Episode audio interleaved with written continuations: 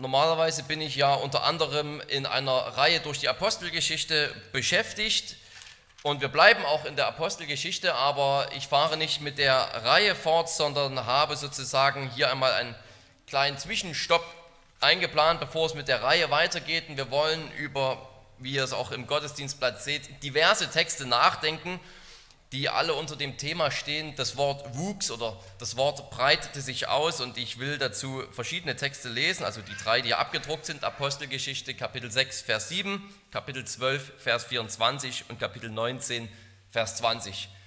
Theoretisch gibt es natürlich Sinn, jetzt hier bei jedem Abschnitt, bei jedem Vers dann auch die jeweilige Geschichte davor zu lesen, aber dann wird die Lesung vielleicht doch etwas lang, also eine kleine Möglichkeit, das dann auch äh, am Nachmittag vielleicht noch einmal nachzuholen. Und ich werde natürlich auch in der Predigt dann auf den Kontext jeweils genauer eingehen. Zuerst Apostelgeschichte Kapitel 6, Vers 7. Und das Wort Gottes breitete sich aus und die Zahl der Jünger mehrte sich sehr in Jerusalem. Auch eine große Zahl von Priestern wurde dem Glauben gehorsam. Kapitel 12, Vers 24. Das Wort Gottes aber breitete sich aus und mehrte sich. Kapitel 19, Vers 20. So breitete sich das Wort des Herrn mächtig aus und erwies sich als kräftig. Wort des lebendigen Gottes. Liebe Geschwister, jedes Jahr verlassen Tausende die Großkirchen katholische Kirche wie auch die evangelische Landeskirche. Und immer werden dabei die Fragen aufgeworfen, die Fragen wiederholt, jedes Jahr aufs Neue, mantramäßig, was machen wir, was können wir tun, damit die Leute in der Kirche bleiben? Welche Strategien, welche Programme können wir auf die Beine stellen? Welche Programme ziehen die Leute in die Kirche? Was hält die Menschen in der Kirche oder vielleicht sogar noch besser, wenn man noch höhere Anspruch hat, was sorgt sogar dafür, dass mehr Menschen in die Gemeinde kommen? Und es ist nicht nur ein Problem der Großkirchen, denen sozusagen ihre Leute weglaufen und denen die Kirchensteuer zahlenden Mitglieder sozusagen davonlaufen. Das ist auch ein Problem unter Freikirchen, die der gleichen Versuchung unterliegen, irgendwie modern, hip und vor allem relevant bleiben zu wollen. Und die Gesinnung, des, die Gesinnung der, der Wirtschaft, der Geist des Marktes, der kann in jede Kirche eindringen, selbst in unser Denken. Man will sich verkaufen, man will sich anbieten, wie man das auf dem Markt macht. Man will anbieten, warum die Leute in meine Kirche kommen sollten und nicht in die Kirche die Straße runter um die Ecke. Und derjenige vermarktet sich am besten, der eben am meisten zu bieten hat, der das beste Programm zu bieten hat, der am lautesten einem Marktschreier ähnlich hinausbrüllt, was er zu bieten hat, was die Nachbarkirche eben nicht zu bieten hat. Und diese Konkurrenzkampfgesinnung, die ist nicht nur ungeistlich, selbst unter denen, die wissen, dass das Wort im Zentrum stehen sollte, sondern sie führt eben bei vielen Gemeinden dazu, dass das Wort von der zentralen Position, die es haben sollte, verdrängt wird. Man muss eben irgendein Alleinstellungsmerkmal haben, weil Predigten irgendwie in allen möglichen Gemeinden zu finden sind man braucht also noch etwas, was nun die Leute besonders anlockt. Und damit wird häufig das Wort von seiner zentralen Position verrückt. Natürlich dürfen wir andere Sachen haben, gute Kinderarbeit, gute Familienarbeit, was weiß ich nicht, gute Männerarbeit, Frauenarbeit und was man nicht alles anbieten kann. Aber wenn das sozusagen zum Alleinstellungsmerkmal wird, damit man sich auf dem christlichen Markt behaupten kann und noch etwas zu bieten hat, was die andere Kirche eben nicht zu bieten hat, außer der normalen 30-minütigen Predigt, die es vielleicht jeden Sonntag gibt. Wenn man auf einmal darauf so den Wert legt, dann wird plötzlich das zum entscheidenden Merkmal der Kirche. Das wird auf einmal zum Identitätsmarker einer Gemeinde, obwohl sie das Wort nie offiziell sozusagen als ungültig erklärt hat oder für unwichtig erklärt hat, hat dieser hat der Geist des Marktes sozusagen die Kirche dazu getrieben, sich irgendwie vermarkten zu wollen und auf etwas anderes Wert zu legen als auf das zentrale Wort. Und ironischerweise sagen gerade viele dieser Freikirchen, die nach diesen neuesten und hippen Methoden immer Ausschau halten, wie das Gemeindewachstum vorangebracht werden kann, dass diese Gemeinden ausgerechnet sein wollen wie die ersten Christen, wie die Kirche am Anfang, die noch so rein und so ungespalten war und möglichst mit Wundern und außergewöhnlichen Geistesgaben ausgestattet war. Und dabei ist eine der zentralen, ich denke, das kann man auf jeden Fall sagen, wenn nicht sogar die zentrale Eigenschaft der ersten Christen, dass sie unbeirrbar am Wort festgehalten haben. In der Lehre von Christus und seinen Aposteln. Und selbst wenn die Christen damals schon Schwierigkeiten damit hatten, ist doch zumindest klar, dass die apostolischen Schreiber und die Schreiber des Neuen Testaments den Finger darauf gelegt haben, den Wert darauf gelegt haben, dass die Kirche immer am Wort bleiben soll. Anstatt irgendwelcher fünf oder sieben Punkte Programme für ein erfolgreiches Gemeindewachstum äh, aufzustellen und nachzueifern, sollten wir lieber nach dem Erfolgsrezept fragen, das die Schrift vorstellt. Und das ist das Wort, die Verkündigung des Wortes. Die Apostelgeschichte ist in der Hinsicht ein wirklich unglaubliches Buch. Wenn wir darüber nachdenken wollen, was Lukas speziell über das, die Ausbreitung des Wortes Gottes sagt, dann, dann müssen wir zuerst einmal festhalten, dass es sich kraftvoll ausbreitet und das wollen wir im ersten Punkt tun. Dieses kraftvolle Ausbreiten des Wortes, darin ist die Apostelgeschichte wirklich unglaublich, die eben zeigt, wie es mit einigen Männern in Jerusalem angefangen hat, ein paar Frauen auch, die sich gemeinsam getroffen haben zum Beten und gewartet haben, dass der Geist kommt. Und es war nur eine kleine, vielleicht verschwindend geringe Gruppe in Jerusalem, die da gewartet hat. Und als dann der Geist ausgegossen wurde, explodiert auf einmal diese Bewegung, dieser Weg, wie er genannt wird.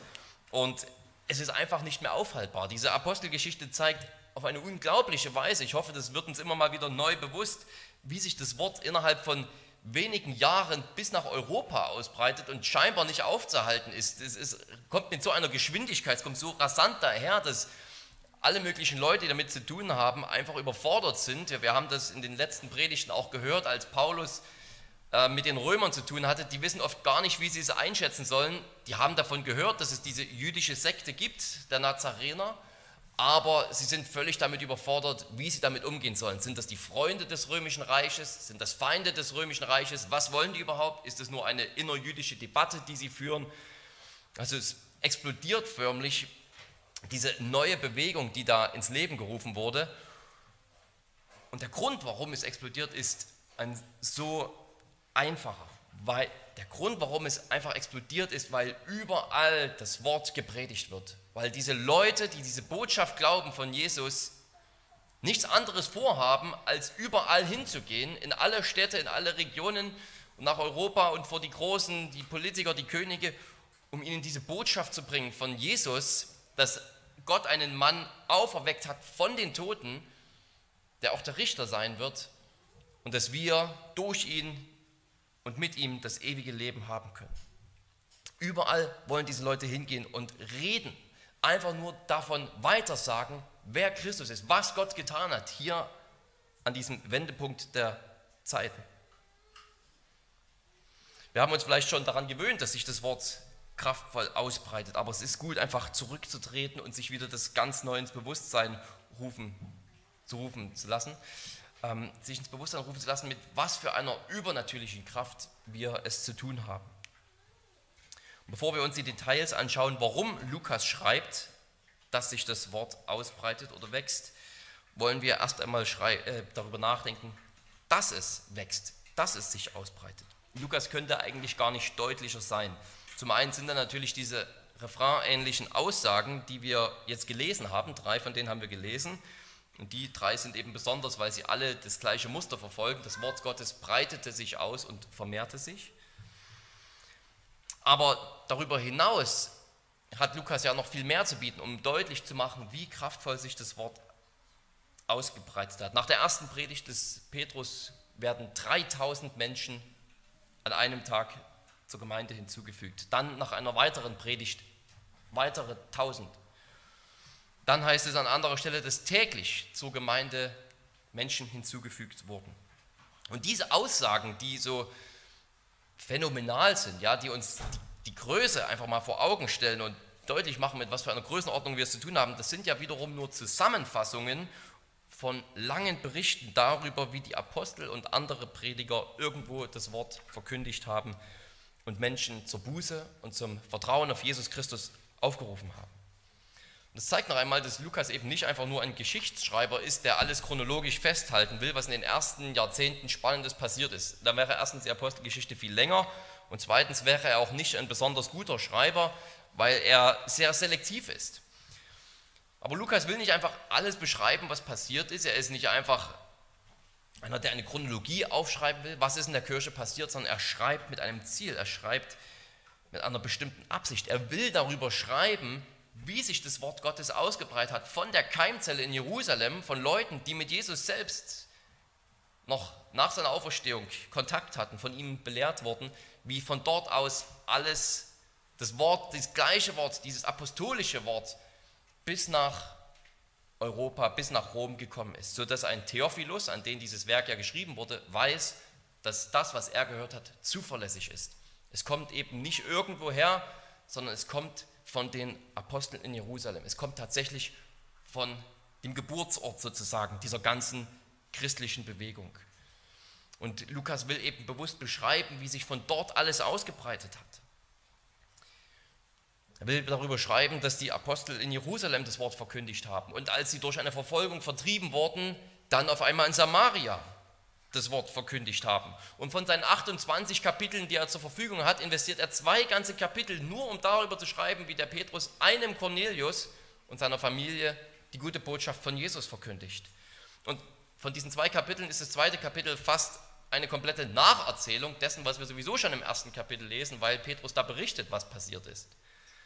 Und wir als Leser lesen die ganze Geschichte zweimal. Ja? Also könnte man auch da denken, irgendwie nicht sehr gut gewirtschaftet, was die 28 Kapitel angeht, wenn es einfach nur darum geht, dass Lukas effektiv beschreibt, was eben alles Spannendes in der christlichen Ära passiert ist in den ersten paar Jahrzehnten. Nein, Lukas schreibt mit dieser Absicht, um deutlich zu machen, wie sich das Wort Gottes ausbreitet, wie es einfach überall hinkommt. Er will darüber schreiben, wie in Antiochia der Geist Gottes in einem Gottesdienst gesprochen hat, sondert mir Paulus und Barnabas aus für eine Missionsreise sodass diese dann von Stadt zu Stadt und Synagoge zu Synagoge gehen, um das Wort Gottes zu verkündigen.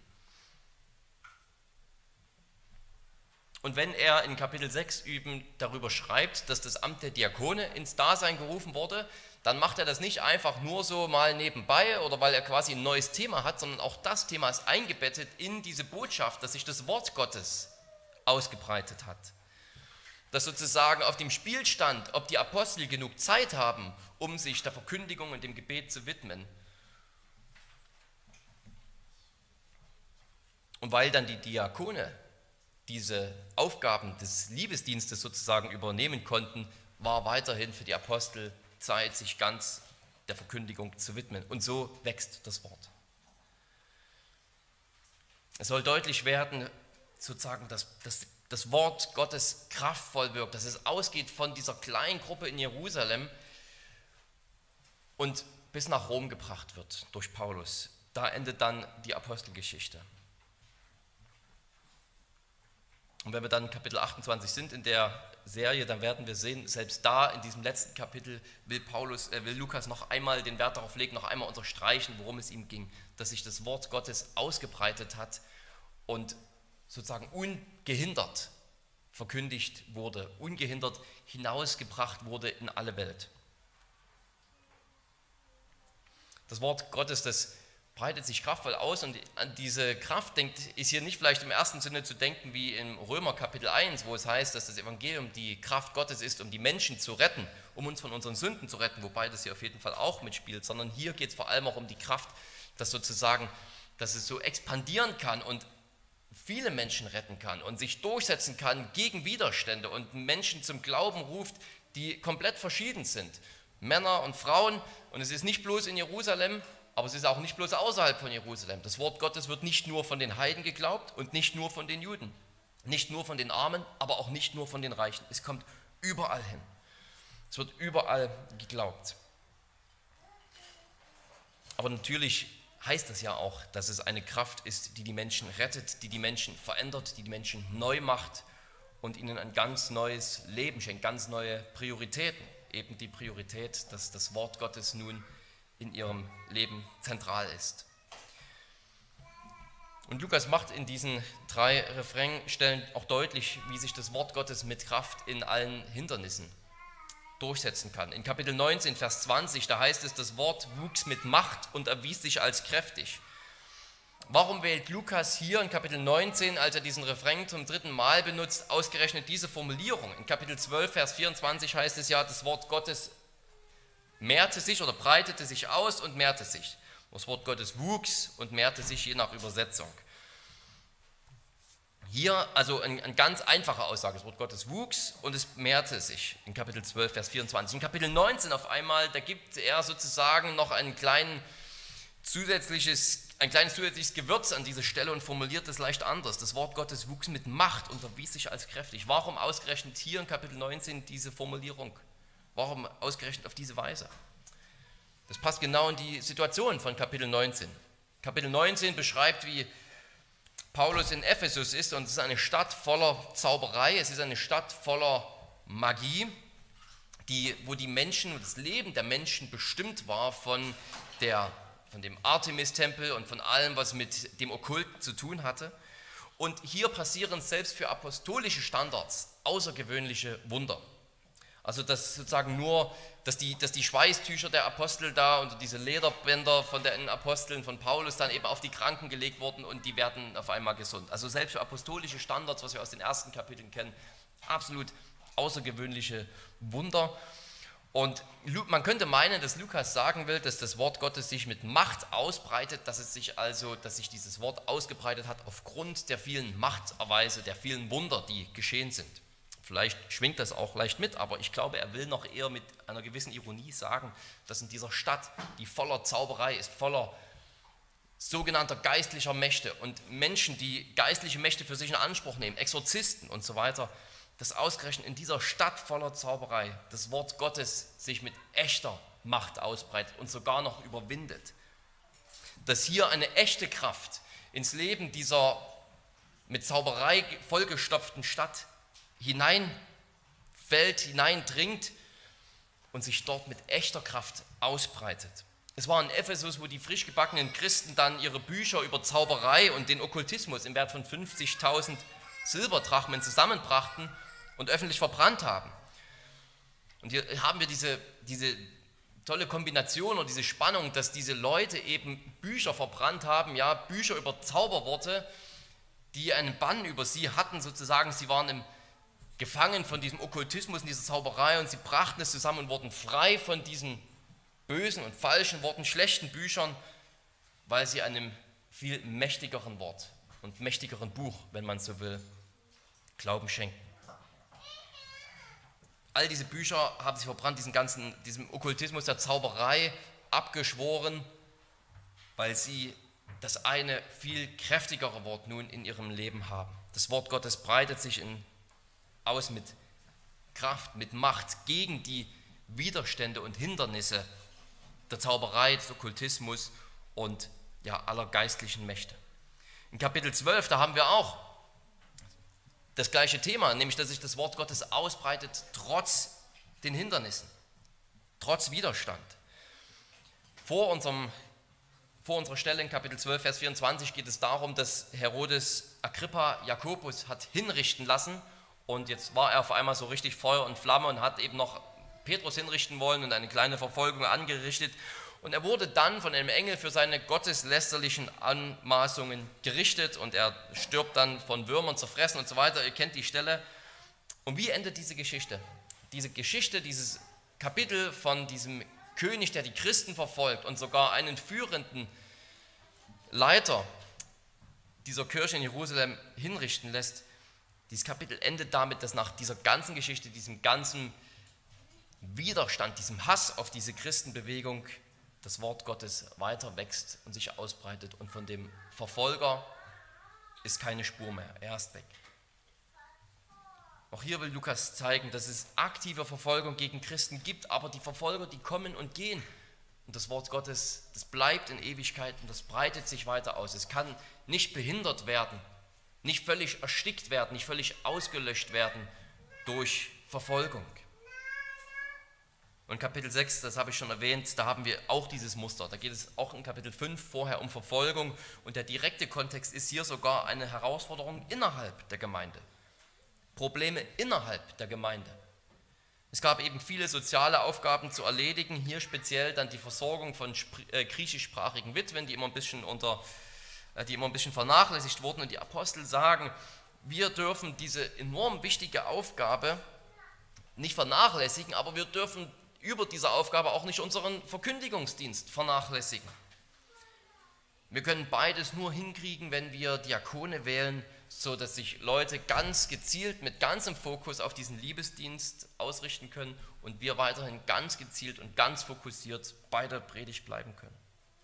Und durch diese Kombination von, von dem konzentrierten Liebesdienst, durch das neu, ge, neu geschaffene Diakonenamt sozusagen und den vollen Freiraum für den Verkündigungsdienst wird dann dieser Abschnitt beendet mit den Worten, das Wort Gottes wuchs weiter und die Jünger mehrten sich. Also Kapitel 6, Kapitel 12, Kapitel 19, da sehen wir, dass das Wort Gottes wächst und dass es Kraft hat, sich durchzusetzen gegenüber Verfolgung, gegenüber geistlichen Hindernissen, gegenüber Herausforderungen, Spannungen in einer Gemeinde. Christus bleibt dran, dieses sein Wort weiter kräftig auszuüben und hinauszubringen. Lukas zeigt, dass das Wort, die Botschaft vom Kreuz, die Botschaft von der Auferstehung nicht aufhaltbar ist. Weder durch unsere Schwäche, weder durch unsere Fehler und Mängel innerhalb der Gemeinde, noch durch Verfolgung, noch durch die geistlichen Mächte der Finsternis. Das Wort Gottes hat Kraft. Und Lukas denke ich, sagt auch implizit, warum das so sein muss, weil er dieses Wort eben als das Wort Gottes bezeichnet. Interessanterweise der dritte Refrain in Kapitel 19, dann das Wort des Herrn, aber zweimal das Wort Gottes. Es ist so kein Menschenwort, es ist keine menschliche Erfindung. Es ist das Wort des lebendigen Gottes. Und Gott selbst hat verheißen in Jesaja Kapitel 2, Vers 3, da geht es um die zentrale Rolle, die Jerusalem am Ende der Tage spielen wird. Gott sagt, und viele Völker werden hingehen und sagen, kommt, lasst uns hinaufziehen zum Berg des Herrn, zum Haus des Gottes Jakobs, dass er uns aufgrund seiner Wege belehre und wir auf seinen Pfaden gehen. Denn von Zion wird Weisung ausgehen und das Wort des Herrn von Jerusalem. Das ist vielleicht so ein Vers, über den wir ganz leicht drüber lesen, dass Weisung ausgeht und das Wort von Jerusalem. Aber äh, man kann hier sich das noch einmal vor Augen führen, dass hier bewusst eine Personifizierung stattfindet. Also das Wort, das wird als ein Mensch dargestellt. Das ist wie ein, wie ein Mann, der hinausgeht von Jerusalem und ausgeht von Jerusalem und irgendwo hingeht und eben dort wirkt und agiert. Das Wort ist nicht einfach nur etwas Ausgesprochenes und Gehörtes, irgendein Abstraktum, sondern das Wort Gottes selbst, die Weisung des Herrn, geht aus von Jerusalem, um die Nationen zu belehren. Da sehen wir schon, das Wort Gottes hat Kraft, weil, weil es so dargestellt wird, wie einer, der eben laufen kann, wie einer, der frei sozusagen aktiv werden kann. Es ist wie ein Reiseprediger, das Wort Gottes selbst. Unaufhaltsam geht es hervor, beinahe als hätte es seinen eigenen Willen. Und vielleicht spielt ja auch diese Worttheologie mit, äh, mit rein, die, die wir vor allem bei Johannes finden, der, der sagt, Christus selbst ist das Wort. Das Wort ist Gott und ist die zweite Person Gottes. Er hat Kraft, weil er Gott ist. Das Wort hat Kraft, weil Christus, die zweite Person, das Wort ist, der auch Gott ist.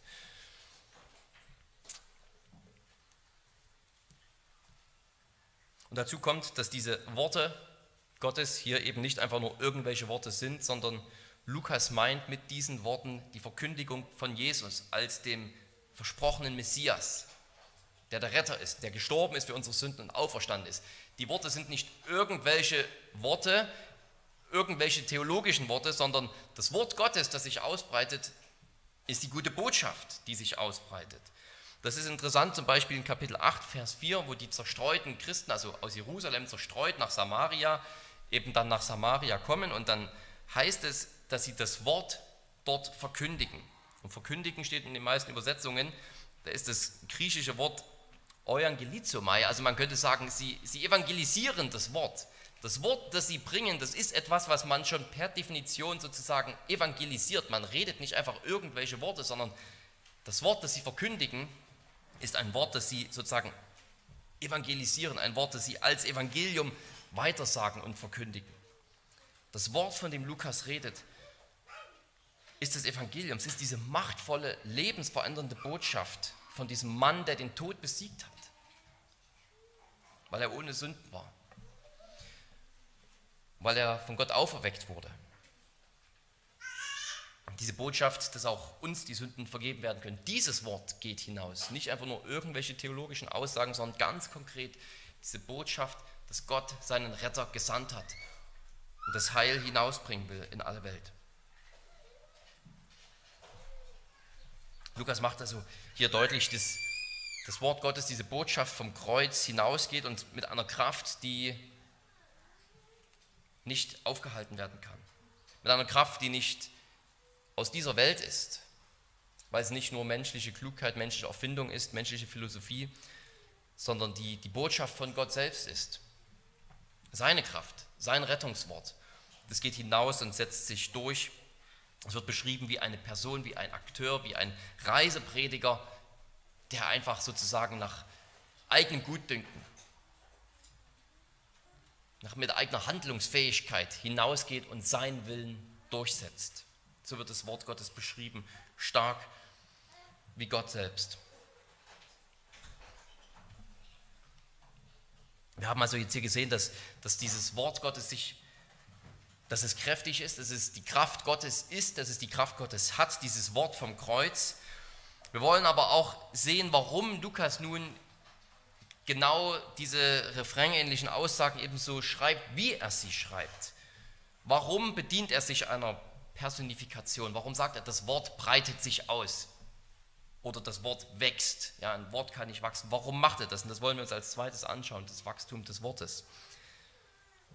In der, in der Schlachterübersetzung heißt es hier, das Wort breitet sich aus und mehrte sich in Kapitel 12, Vers 24. Und das kann man so übersetzen, aber ich denke, da geht etwas von diesem dynamischen und lebendigen Charakter verloren.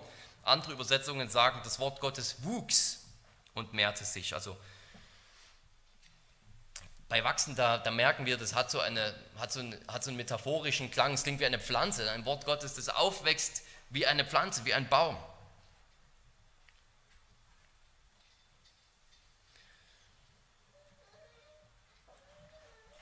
Und dieses, diese zwei Begriffe, dieses Wortpaar, das Lukas wählt, das Wort Gottes wächst und mehrte sich oder breitete sich aus und mehrte sich, das kommt nicht von irgendwoher, das ist nicht Lukas eigene Erfindung, der eben die Idee hatte, hier mal eine tolle Metapher zu wählen für das Wort Gottes, sondern das kommt aus dem ersten Buch Mose. Da heißt es schon über die Tiere und dann viel mehr noch über den Menschen, seid fruchtbar und mehrt euch.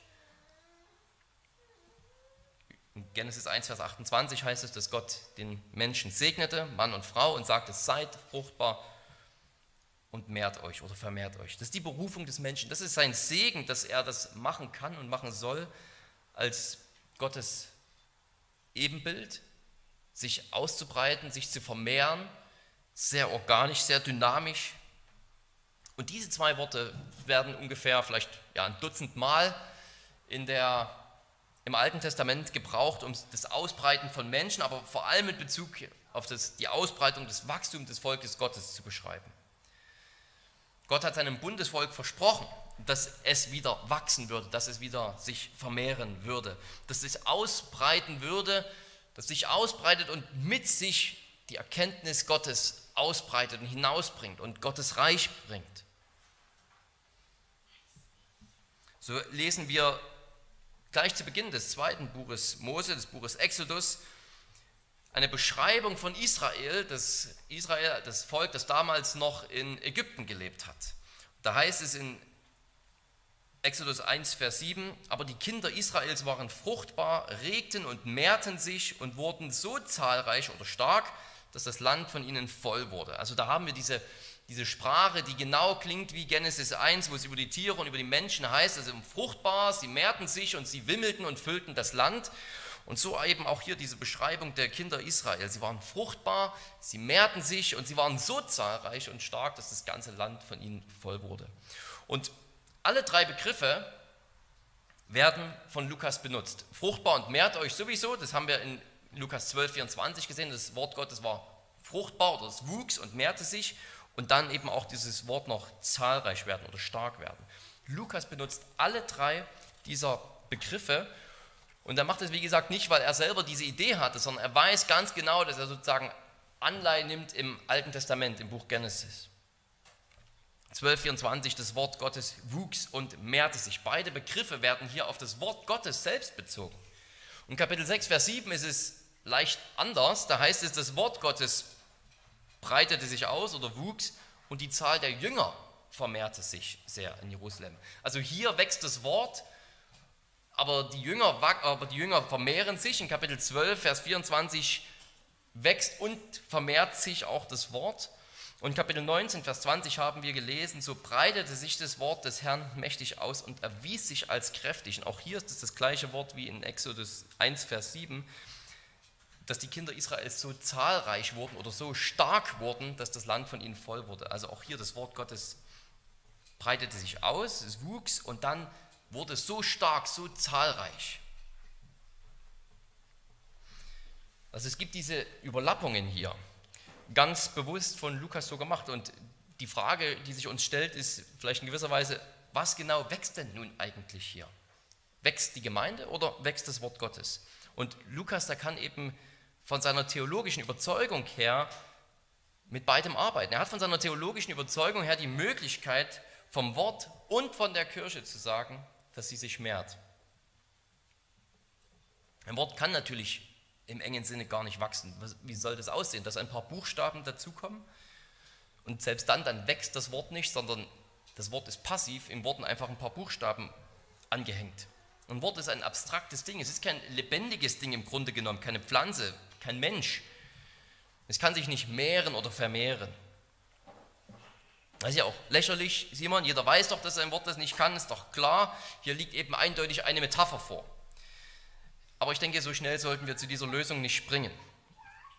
Lukas weiß, Lukas weiß auch, dass ein Wort nicht wachsen kann und er bedient sich trotzdem dieser Formulierung. Lukas hat doch auch die Möglichkeiten, einfach zu sagen, die Kirche wächst und vermehrt sich oder die Versammlung wächst. Und er wählt diese Option ja auch gelegentlich. Aber warum sagt er dann in diesem Refrain, der eben nur dreimal vorkommt, jedes Mal, dass das Wort wuchs? und dass das Wort stark wurde und dass das Wort sich vermehrte. Und nur eine Formulierung ist hier mal, dass sich die Jünger vermehrten. Warum, wenn er andere Optionen hat, wählt er diese Formulierung? Warum bezieht er es auf das Wort? Ja, Im Licht von Genesis 1, wo dieser Auftrag eben den Menschen gegeben wurde, im Licht der Verheißungen an Abraham, im Licht von 2. Mose Kapitel 1, wo wir gelesen haben, wie Israel gewachsen ist, können wir sagen, dass Lukas hier viel mehr machen will, als einfach nur eine spannende und irgendwie eindrückliche Metapher zu wählen, dass wir uns das Wort Gottes eben wie eine Pflanze vorstellen können, die irgendwie wächst. Wie viel mehr machen, als nur metaphorisch über die Ausbreitung des Evangeliums zu reden. Es ist wie, ein, wie eine Pflanze ist, die wächst und sich ausbreitet und immer mehr verzweigt in alle Richtungen. Es ist mehr als ein schönes Stilmittel, wenn er hier das Wort so personifiziert und auf das Wort etwas bezieht, was eigentlich von den von den Tieren und vor allem natürlich von den Menschen gesagt wird, dass sie fruchtbar sein sollen und sich mehren sollen. Lukas will auch nicht, dass wir einfach sagen, aha, ja, ich verstehe ein Wort, das kann sich gar nicht ausbreiten, das ist ja einfach eine Metapher für die Kirche, die wächst und sich verbreitet. Das stimmt ja auch. Und Kapitel 6, Vers 7 sagt er ja auch, dass sich die Jünger mehrten, aber er wählt eben dennoch bewusst diese Formulierung. Er könnte es anders formulieren, wenn er will. Und gefühlt wächst eben hier alles so ein bisschen. Das Wort wächst, die Gemeinde wächst, es wird hinzugefügt zur Gemeinde.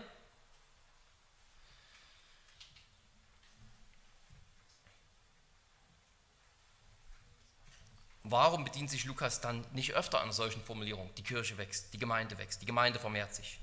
Ich denke, die Antwort bringt uns zurück zu dem, was wir in Punkt 1 schon gesehen haben, dass Lukas nicht einfach nur eine Chronologie aufschreiben. Er will nicht einfach nur darüber schreiben, dass die Gemeinde gewachsen ist und eben jeden Tag ein paar mehr Leute dazugekommen sind, die den Glauben bekennen.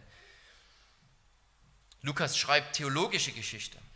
Er beschreibt, er schreibt das Lukas Evangelium, sein erstes Werk, um darin festzuhalten, was Jesus anfing zu tun. So formulierte er es. Und jetzt geht es in der Apostelgeschichte darum, was Jesus weiterhin tut.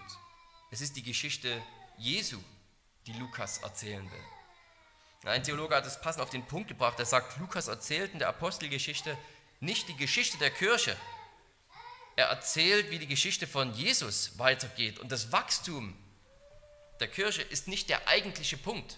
Der eigentliche Punkt ist das Wachstum des Wortes Jesu, das Wirken Jesu und das Wachstum der Kirche, das Vermehren der Jünger, das ist sozusagen nur der Beleg, nur ein Beweis dafür, dass Christus im Regiment sitzt und weiterhin wirkt und agiert und herrscht. Darum liegt in diesen Formulierungen, dass etwas wächst und sich vermehrt, darum liegt der Fokus hier auf dem Wort, weil das der Fokus ist. Man könnte es genauso gut über die Menschen sagen. Es wäre theologisch richtig, das über die Menschen zu sagen, was Lukas ja auch manchmal macht.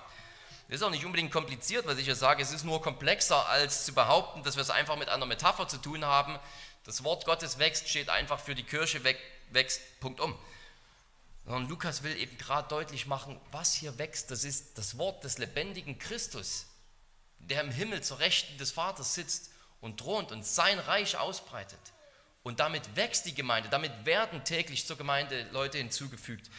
Aber hauptsächlich geht es nicht um die Gemeinde und wie viele Leute da dazukommen, sondern hauptsächlich geht es Lukas darum, dass wir verstehen, Christus sitzt auf seinem Königsthron und er herrscht und er breitet sein Wort aus. Darum ist hier vom Wort die Rede und nicht so sehr von der Kirche, nicht so sehr von den Leuten, von den einzelnen Gemeindegliedern, die hinzugefügt werden, obwohl das natürlich auch wichtig ist. Nochmal, das Wachstum der Kirche ist nicht der eigentliche Punkt, über den Lukas reden will, sondern es ist ein Beleg, es ist ein Beweis für den eigentlichen Punkt, der darin besteht, dass Gottes Wort über den Retter in die ganze Welt hinausgeht. Unaufhaltsam führt Gott dieses Werk weiter, führt Christus dieses Werk weiter, was er anfing zu tun, was in der im Lukas Evangelium steht und was er jetzt fortfährt zu tun als der Aufgefahrene.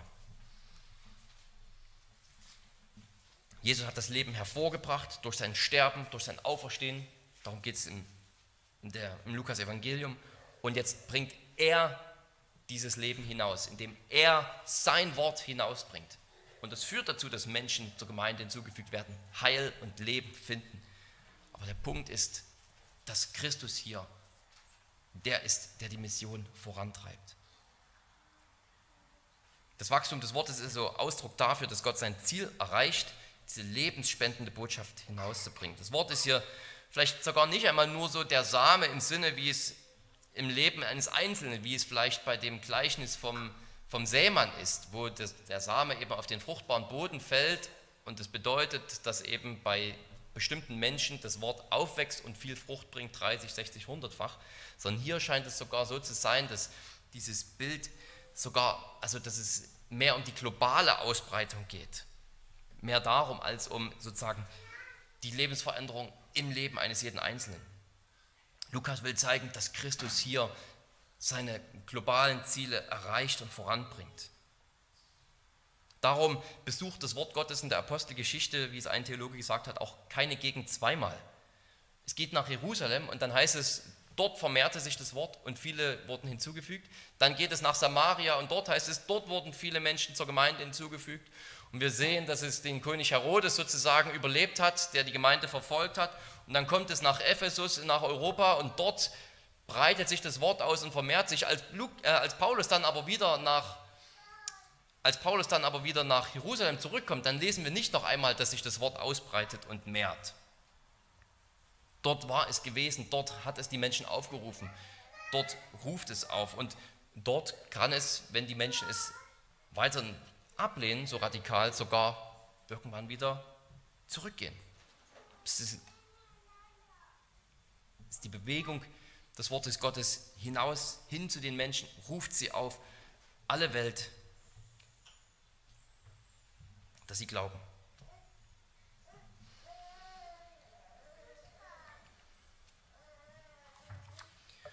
Und das Wort, das griechische Wort für Wort, Logos, das kommt in der Apostelgeschichte zum allerletzten Mal vor in Apostelgeschichte 22, wo die Jerusalemer Juden, die führenden Juden dort, Paulus verwerfen und sagen, wir wollen mit diesen Worten nichts mehr zu tun haben. Als sie das Wort davon hörten, dass die gute Botschaft auch zu den Heiden gehen soll, da nehmen sie Steine und Staub und werfen nach Paulus und fordern seinen Tod. Das letzte Mal, dass das Wort dann vorkommt, vielleicht auch hier so eine subtile Warnung davor, das Wort abzulehnen und zu sagen, wir wollen mit diesem Wort nichts zu tun haben. Das bringt uns zum dritten und letzten Punkt, dass wir eine Kirche des Wortes sein wollen, dass wir es eben nicht ablehnen wollen, sondern wenn das alles so ist, wie es ist, dass das Wort Gottes so zentral ist, dass das Wort diese kraftvolle, lebensverändernde Botschaft ist, die ausgeht von Jerusalem und bis zu uns gekommen ist und von uns aus noch weitergeht in noch entferntere Gegenden der Erde.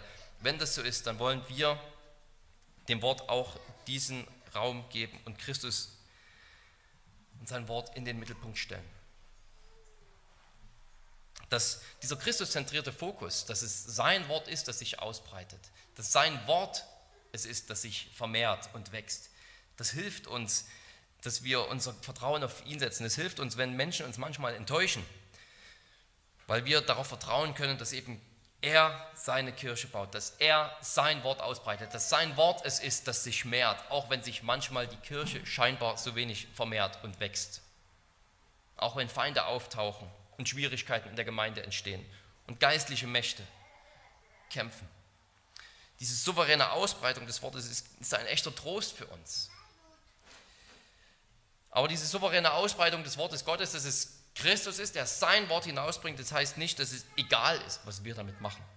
Lukas beschreibt nicht nur irgendwie, wie ganz abstrakt die gute Botschaft von Jesus irgendwie da hinaus gerät an die Grenzen der Erde bis ins römische Reich hinein oder bis nach Rom hinein, sondern wie das passiert ist durch die Gläubigen. Es passiert durch Leute, die Jesus gesehen haben und diese Botschaft weitersagen wollen oder die dann später nach den Aposteln diese Botschaft selbst geglaubt haben und es weitersagen wollen. Es passiert durch Leute, dieses Wort wird hinausgebracht durch Leute, die selbst diese Zusage, dir sind deine Sünden vergeben, im Glauben an, angenommen haben und erfahren haben, was es heißt, Frieden mit Gott zu finden, sein Kind zu werden, durch dieses Wort ein neues Leben zu haben, dieses Wort vom Kreuz. Und sie reden davon, weil sie den Auftrag haben und weil sie ergriffen sind von diesem Wort. Als Petrus und Paulus, äh, als Petrus und Johannes vor dem Hohen Rat stehen, ihnen verboten wird, weiter von Jesus zu predigen, sagen sie wundervoll, es ist uns unmöglich, von dem, was wir gesehen und gehört haben, nicht zu reden. Wir können es nicht lassen, davon zu reden.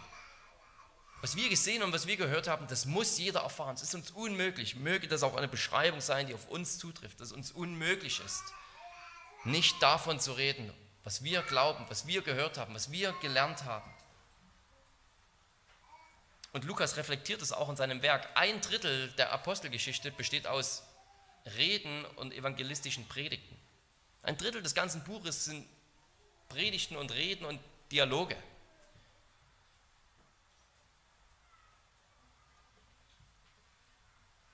Lukas beschreibt nicht nur irgendwie eine abstrakte Ausbreitung des Wortes, auf einmal ist das Wort eben auch in Samaria geglaubt worden, sondern er beschreibt, wie das Wort dorthin kommt, weil Menschen von der Wichtigkeit und der Kraft des Wortes so überzeugt waren, so ergriffen waren, dass sie diese Botschaft eben überall hingebracht haben, koste es, was es wolle. Sie haben dafür Verfolgung in Kauf genommen, sie haben dafür in Kauf genommen, tausende Kilometer zurückzulegen, zu Fuß, auf Eseln, auf Booten und mit Schiffbruch und so weiter. Diese Geschichten von Paulus Sie haben das alles auf sich genommen, weil sie davon überzeugt waren, dieses Wort hat die Kraft, es hat eine Kraft, es ist Christi Wort, das hinausgehen soll. Sein Heil, sein Heilsaufruf, sein Heilsangebot, den alle hören sollen. Jetzt könnte man fragen, ja, was geht mich das an? Ich bin doch weder Pastor noch Ältester, die für die klare Verkündigung in der Gemeinde die Verantwortung tragen. Was geht mich das an als normales Gemeindemitglied?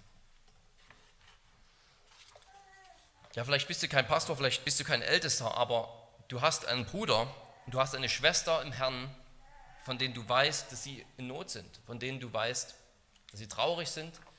Du hast einen Bruder und eine Schwester im Herrn, von denen du weißt, dass sie angefochten sind, vielleicht verzweifelt. Dann geh doch mit dem Wort zu ihnen. dann lasst das Wort Christi reichlich unter euch wohnen. Dann ermahnt und lehrt euch gegenseitig und singt Psalmen und Lobgesänge und geistliche Lieder zur gegenseitigen Erbauung. Hast du Kinder, die du unterweisen willst? Kinder, von denen du willst, dass sie in 20, 30 Jahren fest im Glauben stehen? Oder in 10 Jahren schon? Kinder, von denen du vielleicht Angst hast, dass sie zu viel schlechten Einfluss in ihrem Leben haben. Ein, ein negativer, einen schlechten Einfluss, der diese Pflanze des Glaubens ersticken könnte. Dann weißt du ganz genau, was das mit dir zu tun hat. Unterweise deine Kinder im Glauben. Gründe sie so fest im Wort, dass sie wie ein Baum sind, der am Wasser gepflanzt ist und von keinem Sturm umgeworfen wird, sondern seine Frucht zu seiner Zeit bringt. Was geht mich das an, fragen wir uns vielleicht, weil wir nicht die Prediger sind, die hier vorn stehen. Aber Apostelgeschichte 6 sagt uns auch, wie die ganze Gemeinde davon betroffen ist, weil das Wort Gottes nur wachsen konnte und gewachsen ist, weil dieser Freiraum für die Apostel da war, zu beten, zu predigen, weil der Liebesdienst und diese anderen extrem wichtigen Aufgaben in der Gemeinde übernommen wurden von Diakonen oder übertragen von allen, die eben die Nöte ihrer Geschwister sehen.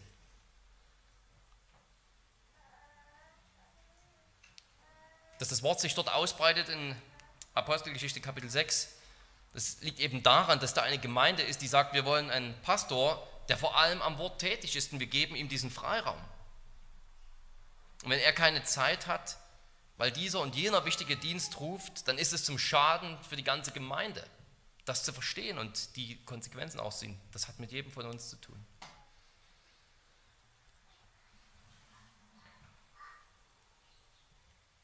Eine Predigt über das Wort Gottes fordert uns hoffentlich ganz noch heraus, eine Kirche oder ein, ein Mann, eine Frau des Wortes zu werden.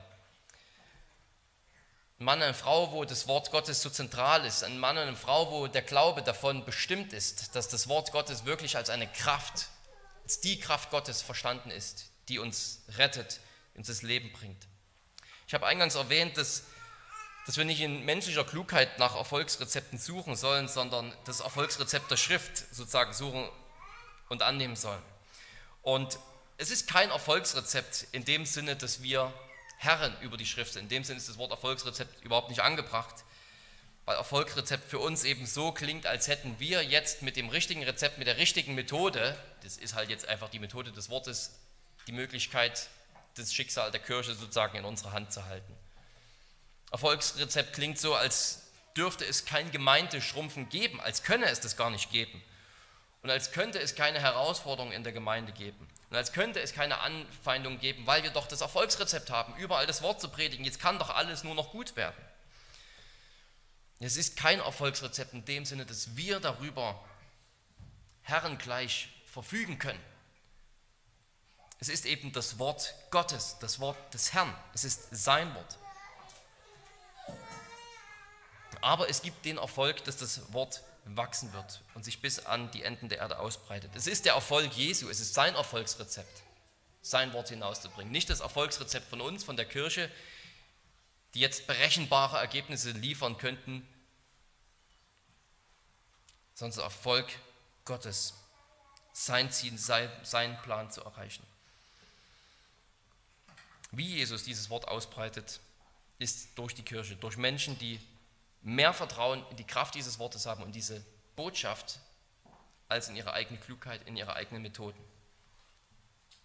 Das Wort Gottes wird ausgebreitet durch Männer und Frauen, die nicht lassen können, von dem zu reden, was sie gelernt und verstanden haben.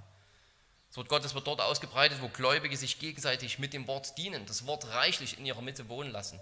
In den Familien, in den Ehen, in den Partnerschaften, in den Nachbarschaften, wo durch gemeinsames Gebet und durch gemeinsames Bibelstudium und durch einen gemeinsamen Gottesdienst die Gemeinde erbaut wird. Und ich möchte schließen mit den Worten von Paulus aus Apostelgeschichte 20, Vers 32. Und nun, Brüder, übergebe ich euch Gott und dem Wort seiner Gnade, das die Kraft hat, euch aufzuerbauen und ein Erbteil zu geben unter allen Geheiligten. Amen. Lass uns beten. Lieber Gott und Vater, wir danken dir für dein heiliges und gutes Wort, das Wort vom Kreuz, das Wort von Christus, der den Tod besiegt hat, das Wort, das sogar bis zu uns nach Deutschland vorgedrungen ist und sogar noch viel, viel weiter. Das Wort, das wir hören können in unserer Sprache, das wir lesen können in Bibeln, in unserer Sprache. Und wir bitten dich, dass wir dieses Wort zu Herzen nehmen, dass dieses Wort auch denen zu Herzen geht, die vielleicht heute hier sind und das Wort bis jetzt abgelehnt haben und es noch nicht glauben. Wir bitten dich, dass du uns dieses Wort ganz neu wichtig machst und uns ergreifst mit dieser Kraft des Wortes. Mach uns zu einer Kirche hier in Heidelberg, die dein Wort im Zentrum hält und es verkündigt und es hinausbringt und danach lebt. Amen.